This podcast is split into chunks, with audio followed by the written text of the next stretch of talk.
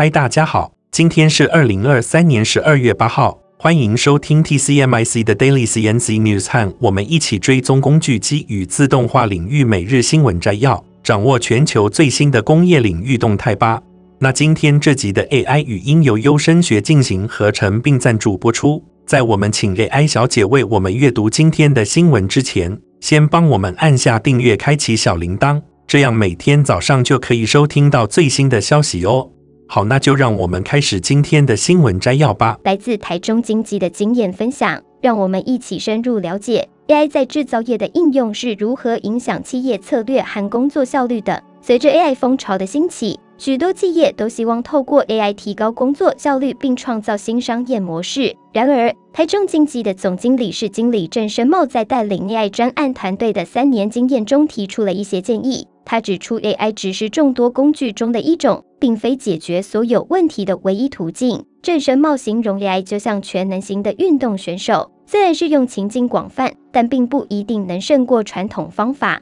尤其是在处理简单且复杂度不高的问题时，他以例子说明，AI 能够判读加工品的位置，确保机械手臂夹取物件，但使用传统方法，比如自动光学检测系统，同样能够达到相同的效果。在这种情况下，选择 AI 可能需要花费更多的时间和成本，因为企业需要搜集数百张物件图片，进行演算法模型的训练。因此，企业在导入 AI 时，应该先思考哪些是长期困扰、难以解决的问题，选择合适的问题解决方案，才是 AI 能够带来商业价值的关键。此外，郑生茂提到，解决方案不能仅仅是有用，更应该对准符合客户需求。这样才能真正提升产业附加价值。台中经济在思考 AI 专案时，参考了不少制造领域的案例，其中一个案例是搜集工具机的振动、电流、温度等运作资讯，利用 AI 提取异常设备的特征，预判设备的健康程度，进而提醒工厂端进行检查。然而，郑生茂指出，这虽然是看似很棒的解决方案，但对客户的效益却有限。因为制造业的客户更在意的是机台出状况是否会影响加工品质，而非单纯机台是否健康。因此，台中竞技选择以提升加工良率作为 AI 专案主轴，更贴近客户的需求。在进行工具机中，热变位是影响加工精度的重要因素之一。这是由于主轴在高速运转时产生的热量，可能导致刀具位置偏移，进而影响成品的精度。台中精机透过 AI 解决方案，成功将加工的热变位误差降低了百分之五十以上。在这个过程中，台中精机发现企业内部对 AI 相关领域知识的缺乏，但在外部寻求协助是最快的方式。因此，他们与逢甲大学资工系合作，加速了开发过程，取得了显著的效果。然而，AI 模型的优化通常并非一蹴可及，需要不断调整。郑神茂强调。企业一定要找懂内部工作流程、产品技术，并能与外部资讯团队沟通的主管，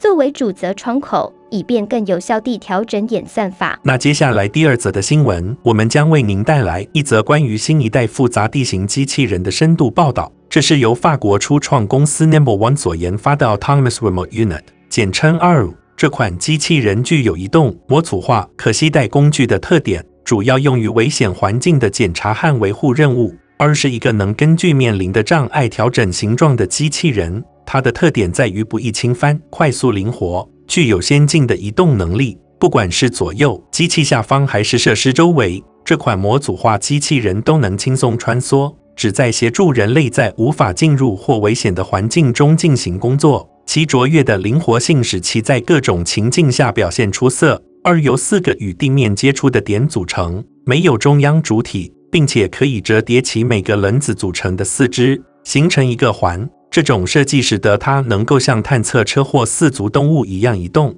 轻松克服各种障碍，包括狭窄的通道和楼梯。Number One 公司总裁 Tadouan Lamaric 表示二的环形结构让它能够在狭窄的管道中前进，具有类似蛇的滑行能力。不仅如此，而还能够直立到一点六米的高度，这使得它能够透过一个手臂操作器与环境进行互动，例如打开未上锁的门，展现了其在多样场景中的适应性。ARU 的模组化设计让它可以应用于多种用途。它配备了六个三百六十度摄像头，可以用于探索、绘制地形并识别物体。同时，它还可以执行各种物理任务，包括运输物品、拧螺丝或进行表面准备和钢铁表面喷漆操作等。例如，Number One 的研发团队正在与 Naval Group 和 EDF Hydro 合作，开发钢铁基础设施的维护。二的多功能性开启了许多经济领域的大门，包括工业生产、运输、能源、拆除和翻新等。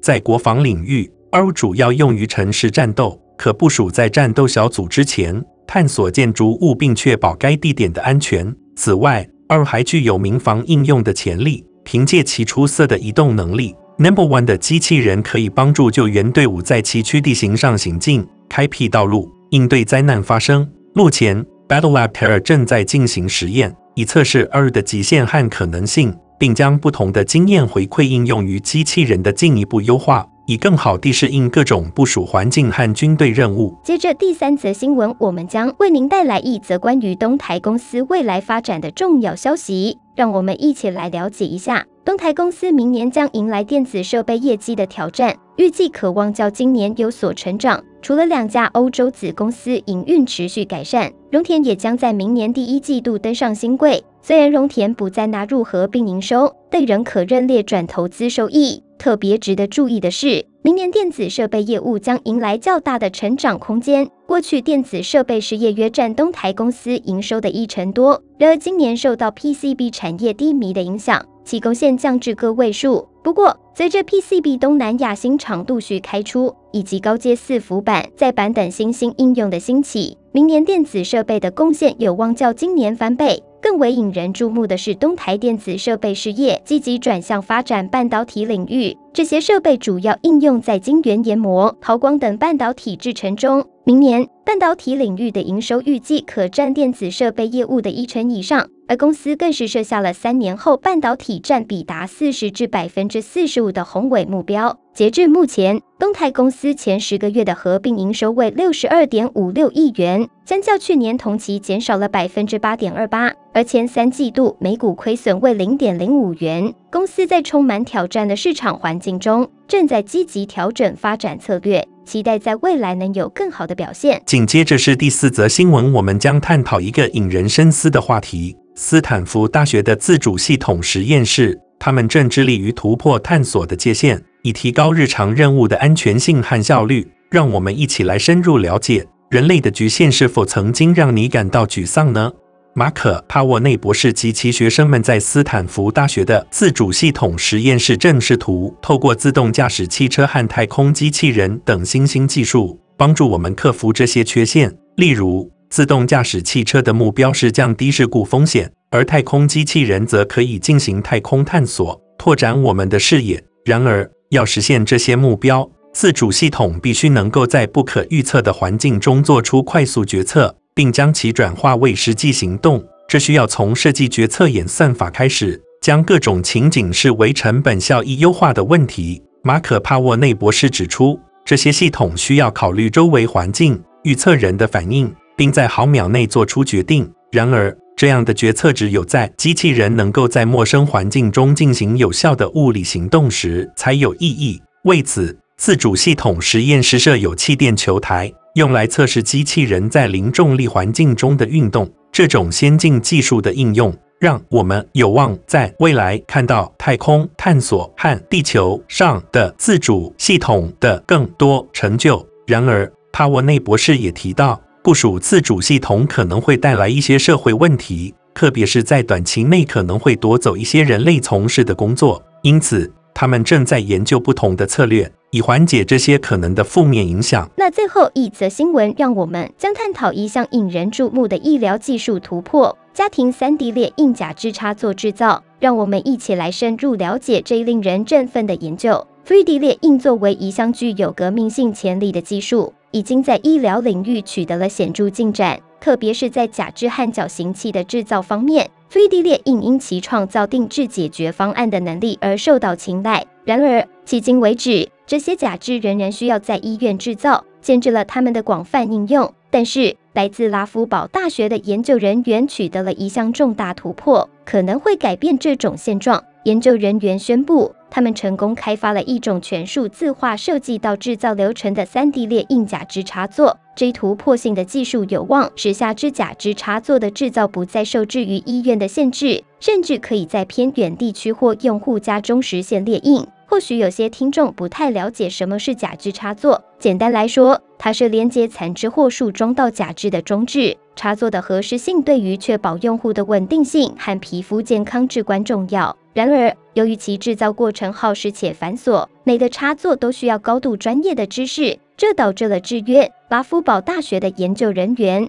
尤其是机械、电气和制造工程学院的生物材料力学高级讲师李博士及其团队的研究，正是针对这些挑战。他们创建了一种数字流程，使得 3D 列印假肢插座的生产可以在医院以外的环境中实现。这项突破性的过程的好处在于，通过全数字的设计到制造流程和 3D 列印技术。他们创建的插座过程变得高度定制、可重复和高效。李博士表示，最终目标是使假肢插座的设计和制造过程变得更加简单、易于访问，甚至有朝一日可以在当地社区、医院甚至用户家中实现。具体而言，为了实现这项工作，研究人员结合了多种技术和编码，从扫描相关肢体开始，使用 CAD 软体创建个性化的设计配置档。然后将其导入 3D 印表机进行列印。对于不熟悉 3D 模型创建的用户，他们还提供了透过远程处理获得定制设计档的选项。尽管这听起来像是科幻小说，但该团队已经取得了显著的成功。他们不仅展示了根据用户需要定制设计的能力，以适应各种活动，从日常步行到高强度运动，还通过大量测试证明了原型的耐用性。这对于体重七到二十倍的负载，相当于六千到一万六千牛顿，